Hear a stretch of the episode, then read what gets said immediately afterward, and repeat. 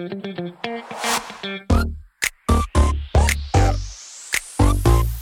it. Premiumbeat.com. Get it. Yeah. 嗨，我们是引爆你内心小剧场的雀棒，我是 Cleo，我是芭比，欢迎来到我们的 Podcast。在这里我们会用自以为是的看法，让你心中的小剧场被我们默默的勾勾起来。让你一集接一集欲罢不能，我真的是 lucky star，是吗？很 lucky。怎么说？昨天要去买菜，买菜，你现在去市场群聚哦？不是啦，我被去超级市场买菜啦。哦那你知道现在其实买菜都会分那个什么单号、双号的，所以昨天是你的天吗？对，如果昨天不买的话，我要隔很多天哦哦，然后上半天又不能去，所以我只好昨天一定得去买。嗯嗯嗯，那我想说，我要买就是很多东西，也很重，所以我在开车去时候，我就告诉我自己说，等一下我的停车位就是门口哦。你说门口就门口啊？哎，不好意思，连续两次我就是停在门口。哦，真的哦？Believe me，就是我要拿两大袋重的要死的东西，还包括什么呃饮料啊、水啊什么的，嗯我真的没办法走超过十步。哎，这倒是真的，不然买个推车也可以啊。嗯，但是嗯 不要，那我就我就想说，我一定要停在门口。嗯，那就连续两次停在门口啊，所以我觉得我是 lucky star。这样听起来真的蛮 lucky 的，因为找车位真的是一种凭运气。是，而且它是大安区的车位，嗯嗯嗯嗯更难。我就想说，为什么我都这么幸运呢？难道是我本人长得好吗？啊，当然不是。嗯，很多事情都是我我想来的耶。像车位是我想来的，你知道吗？怎么说？说来听听。就我觉得我等一下一定要停门口啊，我超过十步我不要停，哦，我我也有这种经验，就这么豪迈。对、嗯你应该也有吧？我有这种经验过。是，嗯，所以我就告诉我自己，我非得停到门口不可，就停到门口。我也有一次有这样的经验，嗯，就是有一次年终尾牙抽奖的时候，对，然后那一次，呃，年终尾牙抽奖，它的奖品是 iPad Mini Two，对，然后我就觉得说，嗯，那个头奖就应该是我的啊，嗯，有一些同事也会跟我竞争嘛，所以不是我的哦，是他们的，就嘴巴是乱讲，对不对？然后我就没有要理他们的意思，对。我就一直觉得他就是我的，结果。结果隔天抽奖，他真的是我的了，你看是不是？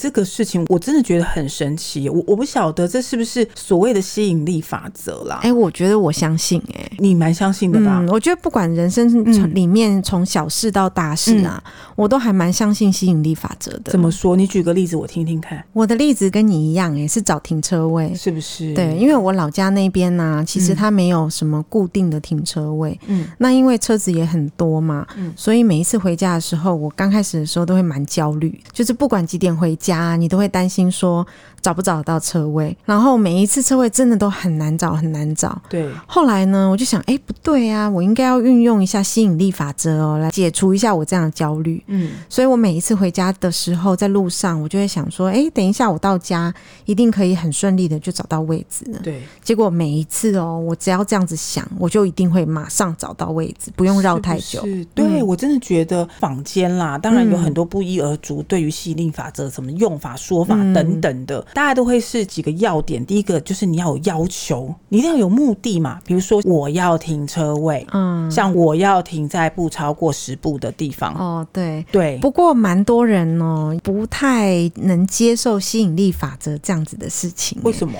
有很多人会提到吸引力法则，就有点嗤之以鼻的那种感觉，觉得就是说，哎，又在怪力乱神。哦哦哦，我有听过这种说法。对，其实蛮多人都有这种感觉的。嗯、可是我是因为实践在生活中，然后嗯、呃，是一种默默的感觉、嗯，然后本来就认识吸引力法则这样子的东西。对，然后我只是觉得它很好玩。嗯。然后就也没有觉得说我特别要实践它或是干嘛的，只是每一次我在生命中里面，如果有什么事情有成功的话，我再回头去检视，我被自己吓到过很多次，是不是？就是不会吧？我居然在那么以前就已经许了一个这样子的愿望了，嗯、然后现在居然成真。对，我是因为这样子，生活中有很多种不停的经验，经验，对，最后就会觉得说，哎。慢慢的相信说，是不是真的有吸引力法则这回事？姑且不论那是不是有这么一回事，我倒觉得正向的力量这件事情会让很多事情你就有动机去做。哎、欸，对，没错，是吧？我觉得，我觉得也不是说啊，我们就要怪力乱神，信什么吸引力法则。对，最主要的是正向。嗯，就是如果生活中的事情我们都用正向去看待的话。其实获得好结果的几率是很高的。对啊，因为你用一个很不正向的方式，自然你就会很放弃，嗯、或者你就很咒骂，嗯、或者你就是觉得每天都在抱怨，这会好吗？我我不觉得啦。嗯，就讲到你刚刚讲的啊，吸引力不是有好几个要件吗？对，就是要要求啊，然后再来就要相信嘛，再来就是接收你会成功，或者是你达到目的这样的一个感觉的东西，最后你所有的东西就会配合你的信念来到你的生活。嗯嗯。大概是几个要件，对，大概是这样啊。可是哦，我我发现有些人是无意识的使用吸引力法则，让自己生活变很好，或者是很开心。对，但是有些人会无意识的使用吸引力法则，让自己的生活变得不开心。哎、欸，你是负面教材的概念吗？我有，我有一个例子、哦，怎么说？还蛮明显的、哦。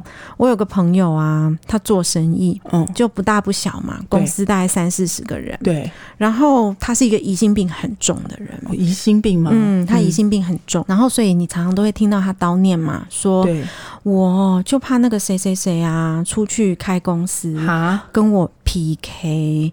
然后你要想这个，我觉得我的员工啊，那个谁谁谁啊。就一定会跳槽到、啊、对背叛，跳槽到别间公司去，所以他内心其实常常都会有这种担忧哦，就是那个谁谁谁他会怎么样？嗯，那因为我自己对于吸引力法则有那么一点点的了解，对，我知道说就是。呃，凡是说出口的话，甚至是没有说出口的话哦，嗯、只是念头而已，都有可能成真。哎、欸，真的。那这就显现在日常生活上了。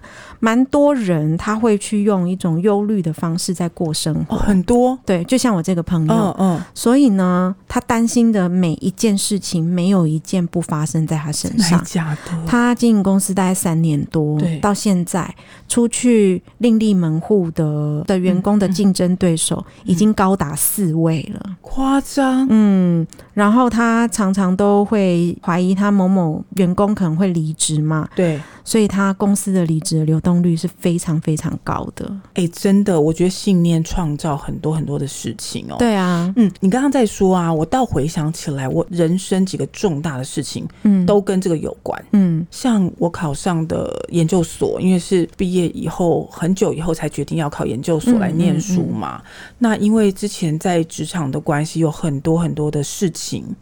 都跟学历有关，嗯，这件事情其实就是烂伤了，就会你一直会想到说，哎、欸，我是不是要去考个学历什么的？嗯嗯，你也没多想，但我就觉得说，你知道我那时候在脑中把这件事情当真当成什么样吗？嗯，我连做梦都梦到我拿到那间学校毕业证书，你就知道多夸张。哎、哦欸，这个经验其实我也有过、是不是？我不是大学念大传吗？对，其实我妈妈是做银行的，嗯，然后她就一直希望我念商科，哦，她其实。从小就希望我念商科，可是商科要念一些会计学、统计学、啊、经济学，我实在就是真真的很不喜欢、嗯。后来考大学了，他就希望我选商科。嗯，那那时候我很想要念大众传播，哦、是吗？然后那时候大众传播的那个科系其实是蛮热门的、嗯，就算是没有太前面的学校，也是蛮难考的。对，分数也是要很高才能进得去、嗯。对，那时候在选填志愿的时候。我也是在想说，要不要填大众传播呢？嗯、因为我妈希望我念商科嘛、哦。后来我还是硬填了大众传播、嗯。我那时候支持我填下去大众传播的那样子的信念呢，是我在幻想我自己如果走在大学校园里，手上捧着是大众传播相关的教科书的话，哦、我会开心吗？还是说手上捧着商科的书的话，哦、我会开心吗？这么确实、哦，是确切的画面哦，好可怕哦。对，然后我后来想一想，嗯、我觉得我手上拿着是大众传播的学科的书，我会比较开心、嗯嗯。所以后来我才把所有的大众传播的志愿是填比较前面，商科填比较后面。哦、这样子、啊，所以后来大众传播就考上。哦，太好，这样你才当得、嗯、当得了我同学没有？对。哎，不过你提及这件事情，才想到。我小时候真的也觉得说，一直脑中的画面是我坐在广播电台的麦克风前，就像我现在这样哎、欸，这个很酷哎、欸，真的，我我没有骗你，我都一直脑中有这样的一个画面截图哦，嗯，嗯就是我这样子坐着。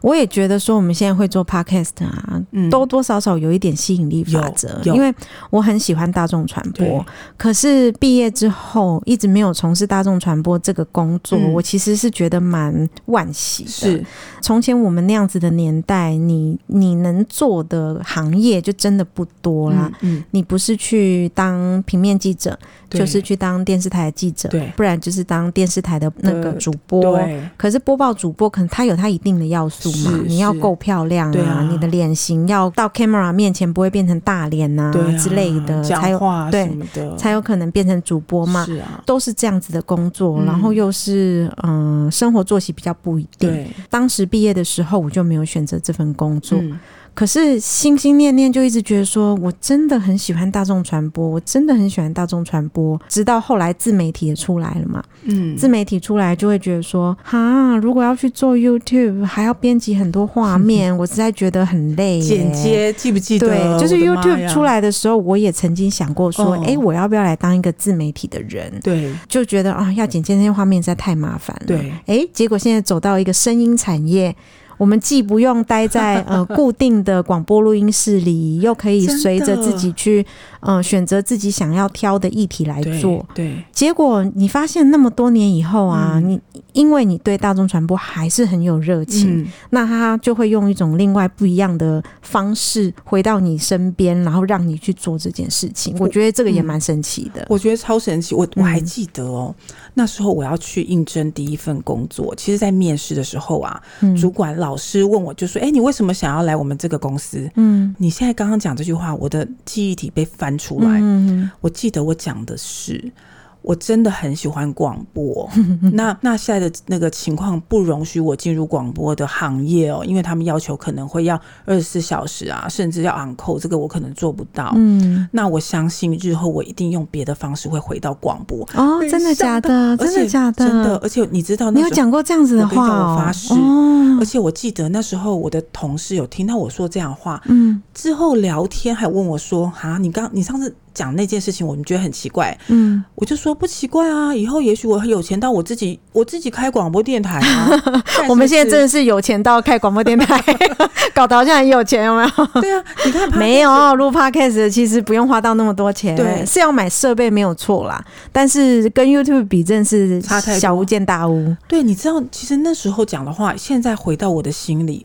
我都觉得每讲一句话，你真的要想清楚，因为真的会实现。哎、欸，对，吸引力法则它还有个要件、喔，怎么说？就是不仅仅限于你口头讲出来的话哦、喔，嗯嗯嗯、你的思考也算哦、喔。对，就是如果你常常去想一些比较坏的事情啊，嗯、它其实就是会在你生命中会成真。哎、欸，真的。我以前对于吸引力法则其实懵懵懂懂的，对，我只是觉得说。嗯，好像吧。现在做的事情其实都是以前那个有想过、曾经有想过或者是讲过的。对。可是当这种吸引力法则这样的事情一而再、再而三在我身上验证之后啊，其实我会害怕。为什么？我其实害怕起来，因为。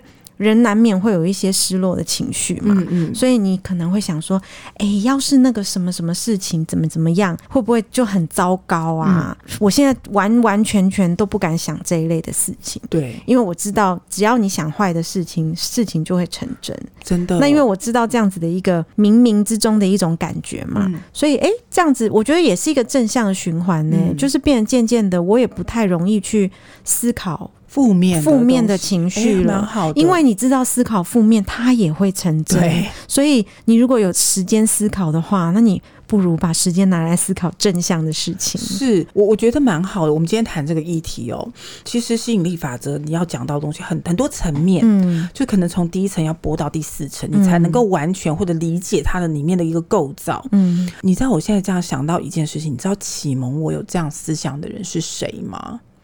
沈赫哲老师不是？哎哦，你你们你没有跟我一起上沈赫哲老师吧？哎、你是沈赫哲，我是沈赫哲老师，我我不是，我不是，我不是，但是我也是补习班老师。嗯你知道以前多夸张吗？嗯我们我记得我要考，嗯，应该是考大学吧。嗯就是每次上课一开始上课，他都会叫我们大家整个补习班的人哦，嗯眼睛闭起来。那现在就想象你的哪一科，你最弱的那一科，现在你的考卷写着你的名字，嗯然后是一百分，嗯然后这样一点一点带我们进入那个场景里耶。哦，那沈赫哲老师他许的梦比较大，怎么说？因为他自己是台大的，。对然后当时沈赫哲老师是南洋台北市南洋街的一个数学老师，。对不过现在年纪已经有点大了。对，在我们的年代的时候，他是一个很红的呃数学老师。嗯嗯，那因为他很有名气嘛，所以他带的学生大部分都是建中北一女的对，所以呢，他许的愿望都更狂，就是对，就是他每一次都要你幻想说，你走在台大的校园里有多么的开心，你就是台大的人呢、有我们老师讲到最后就是叫我们这样想，嗯。哦，但是我觉得他讲到一个要点，就是我刚刚提到的有四个深层的步骤，像我们一开始念的嘛，最重要的一件事情是你一定要把自己想象到那个场景里。我觉得想象到场景里还是不是最后一步、嗯怎么欸样？你说？我觉得实践才是最后一步。啥意思啊？就像很多人说，我要中乐透啊，嗯，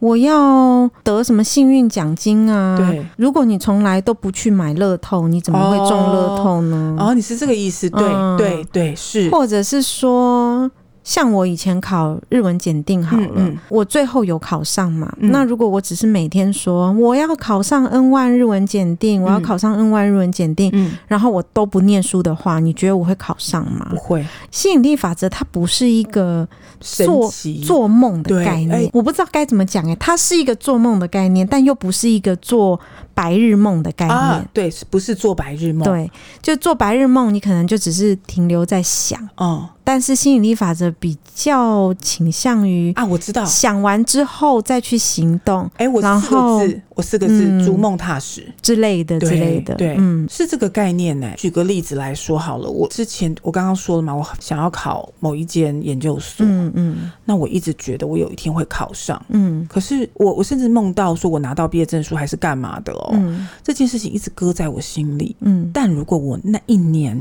我没有去投报考的这个申请书，嗯我也不会考上啊。对啊。是啊，是啊。其实，在我考研究所的时候，哦这个例子也蛮明显的。哦，我在考研究所的时候，其实我已经很明白，这个世界上就是有吸引力法则这件事情。哦，那你那时候已经明白了明白了明白了然后我那时候有报三间学校嘛，对那 A 比 B 好，B 比 C 好。然后我我自己大概觉得我 A、B、C 都有可能，嗯但是你当然最想上的是 A 这个学校。对，可是我每天都不停的跑去跟我朋友讲说，我觉得啊，C 上一定是没有问题的啦。嗯但是我有没有可能哈 A 不上，最后跑到 B 去？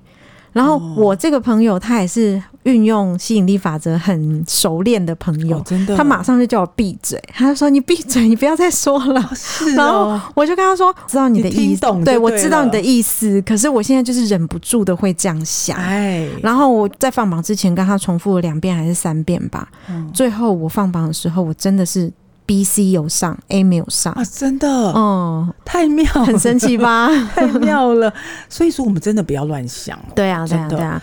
我觉得，与其是说我们用吸引力法则哈来去，可能很多人觉得说是许愿吧，嗯嗯，还是说去做一些白日梦。对，我觉得我反而是反把它反过来使用，嗯因为我知道它有用，嗯所以我绝对不要用在坏的事情上面。哦那生活中如果坏的事情少，好的事情就多喽。哦，你好正面哦，你这样也是正面吗？这是反过来用的。但但但你这个也是要引导到一个正面的路上去啊。嗯而我还发现另外一个加强的，嗯你知道说这一个外挂好了，我发现你越谢谢越感恩，你的那个吸引力法则会更强效。我觉得好像是、欸。你有发现这件事有？有有，像那我不是跟你讲说，我认识一个朋友，他开公司那个吗？哦哦哦，他其实就蛮不懂感恩的。哦，是吗？对，所以其实我觉得他已经算运很好了，就是他在做生意的途中，嗯已经有聘雇到很多很好的员工。哦，可是因为我觉得他都没有什么感谢之心哦，所以他每一次大概都是跟员工以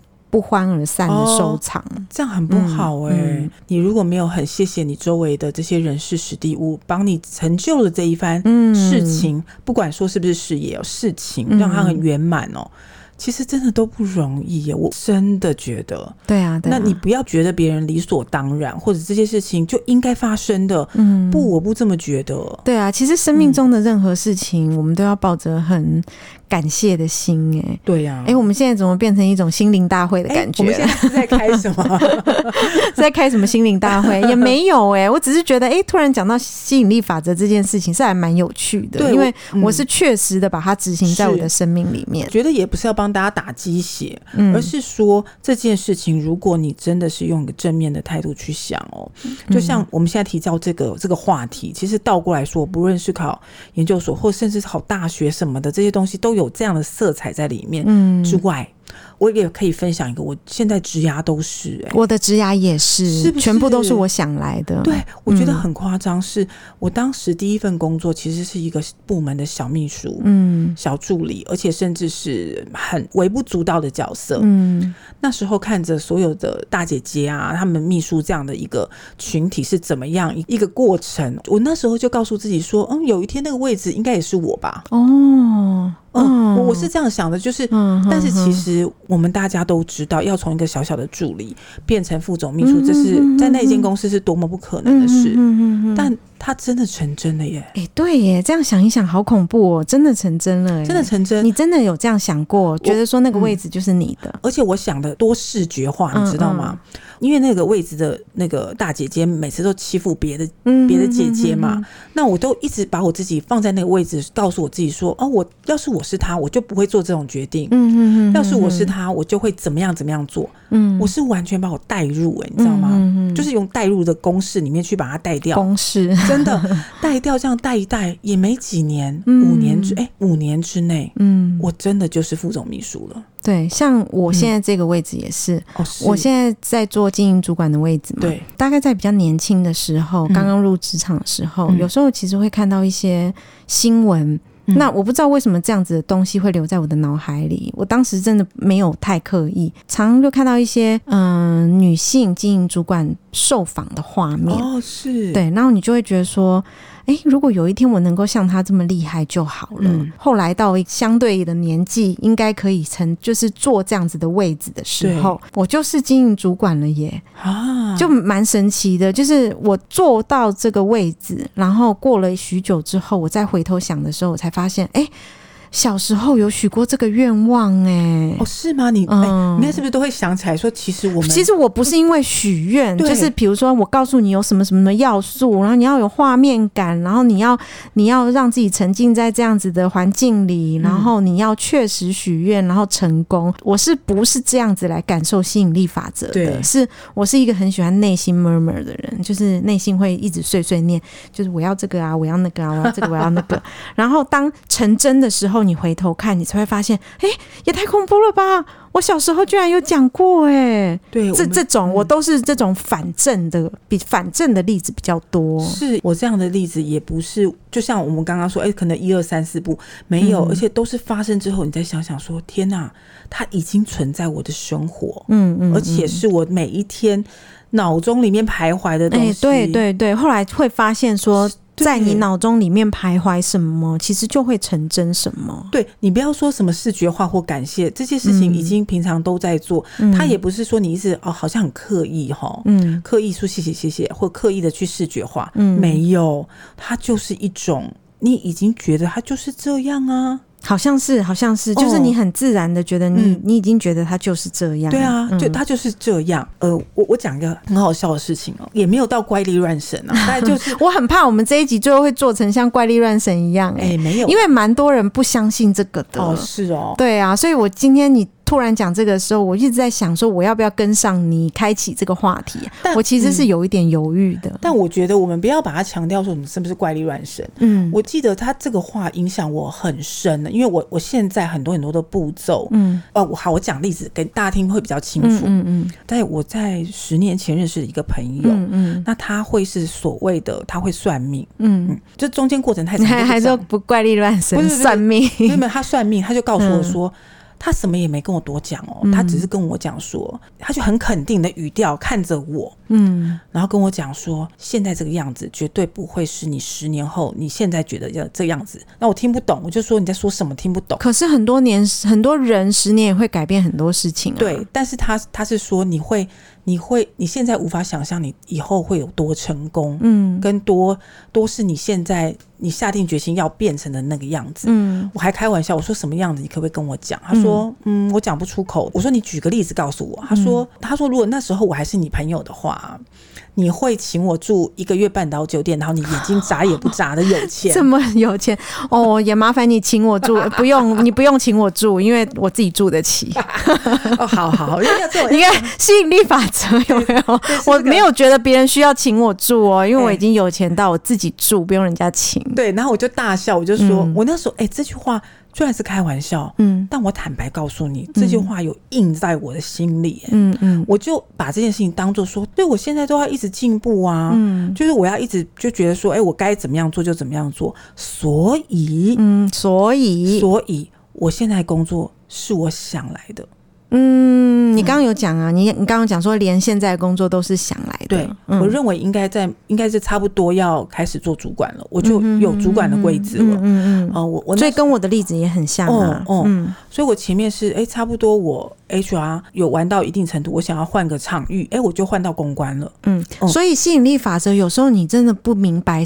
到底是鸡生蛋还是蛋生鸡？哪一个点？像我都是从反推回来的，就是哦，事情已经是这样的结局了，才会想起说，哎，以前的曾经有一天，或者是曾经的很长一段日子，我这么想过，嗯嗯，然后最后就成真了。所以我也不太确定到底是做了什么，对，到底是什么样的实践方法？嗯、你可能你可能问我说有没有什么实践方法？那我可能会跟你说，你上网找一找就找到了。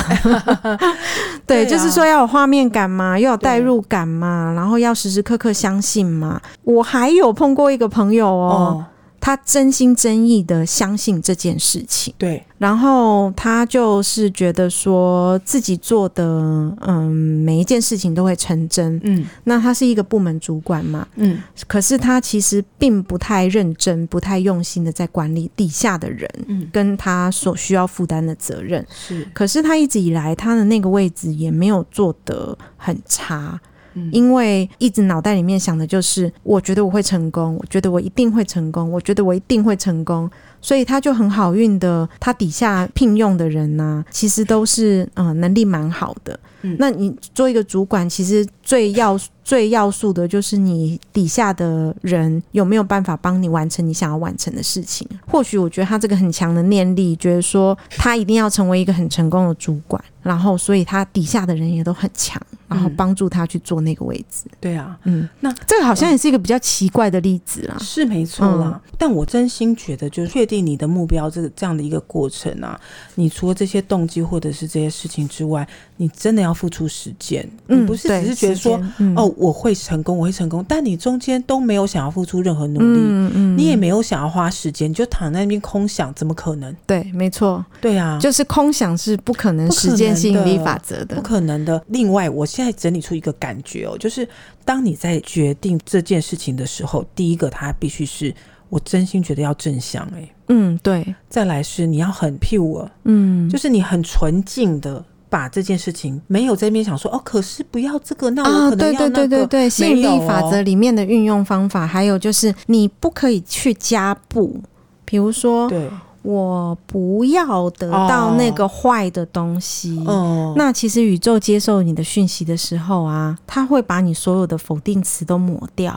我不要接受那个坏的东西，嗯就会变成我要接受那个坏的东西。是哎，这是一个很玄的啦，我又怕被讲成怪力乱神的，怎么办？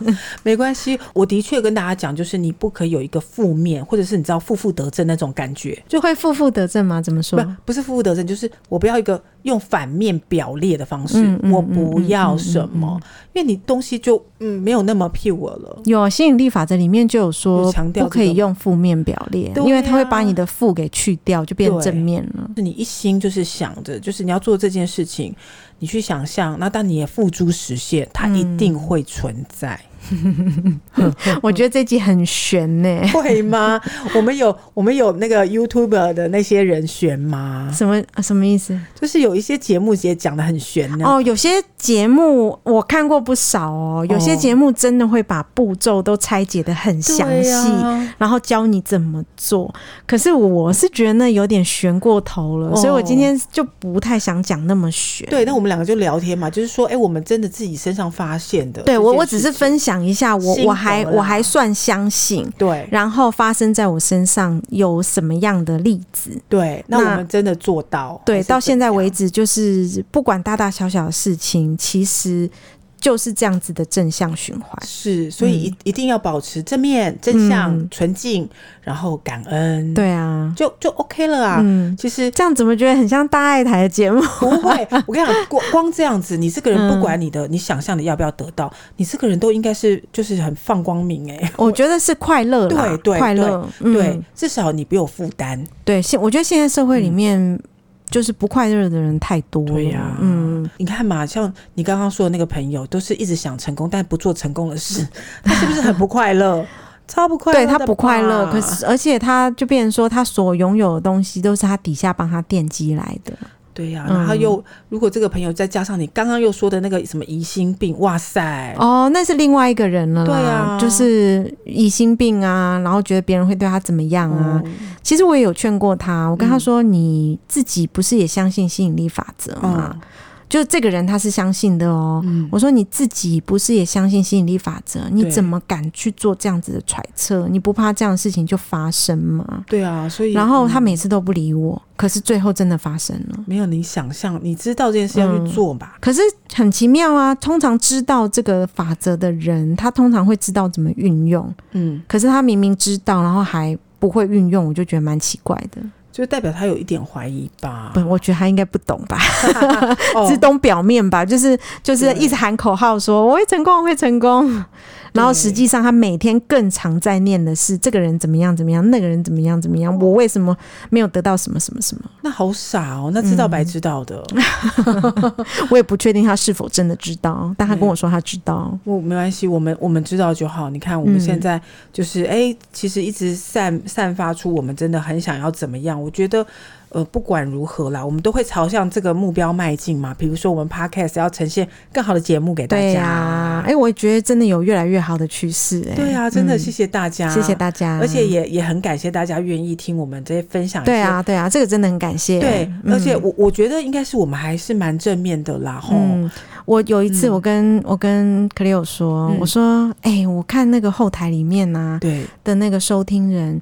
有一个人感，因为他的百分比很低，对。然后有一个地点是在奥地利的乡村，啊，有有有，你有说它是在奥地利的乡村。哦、然后我其实看每一集的数据分析都会看到这个地点，但是百分比很小，哦、那所以显然大概是只有一个人、两个人在听。对，我就跟 Cleo 分享这样子的心情哦，就是哎。欸奥地利耶，嗯，那么远的地方，嗯、有一个人，呃，每周都期待听我们的节目，哎，突然想到这个，就觉得，哎，有一种幸福洋溢的感觉，有一种暖暖的感觉，对，暖暖的，真的。而且你看哦，我我其实，在后台看我们这些数据，嗯、除了台湾之外，也有其他国外的地方，有美国，啊、有澳洲，澳洲，有香港，嗯、日本，中国，嗯，我都很很谢谢你们愿意这么远距离的，对啊，虽然我们。们每天谈的内容，就是基本上我们就是想象我们的听众是台湾的人嘛，对，所以我们做的主题也是跟台湾比较相关的。对。可是还有这么多不是住在台湾的人愿意听我们的节目，真的是很感谢。对啊，而且我光想到就是非常谢谢你们，嗯觉得你们愿意花这个呃大概将近一小时的时间跟我们一起对啊，来跟我们做朋友，对，开心，嗯，感谢大家，谢谢大家。是，嗯好，那我们今天吸引力法则就祝福大家心想事成。哦，千万不要觉得是怪力乱神哦，只是今天 Cleo 有说，哎，我们就随便聊聊天，突然讲到这个停车位，才想说，哎，分享大家，分享给大家听这样子的感觉。我们听众是非常理性的，嗯谢谢大家了，嗯谢谢大家。好，那就这样，我们下次见。好，下礼拜见，拜拜，拜拜拜拜。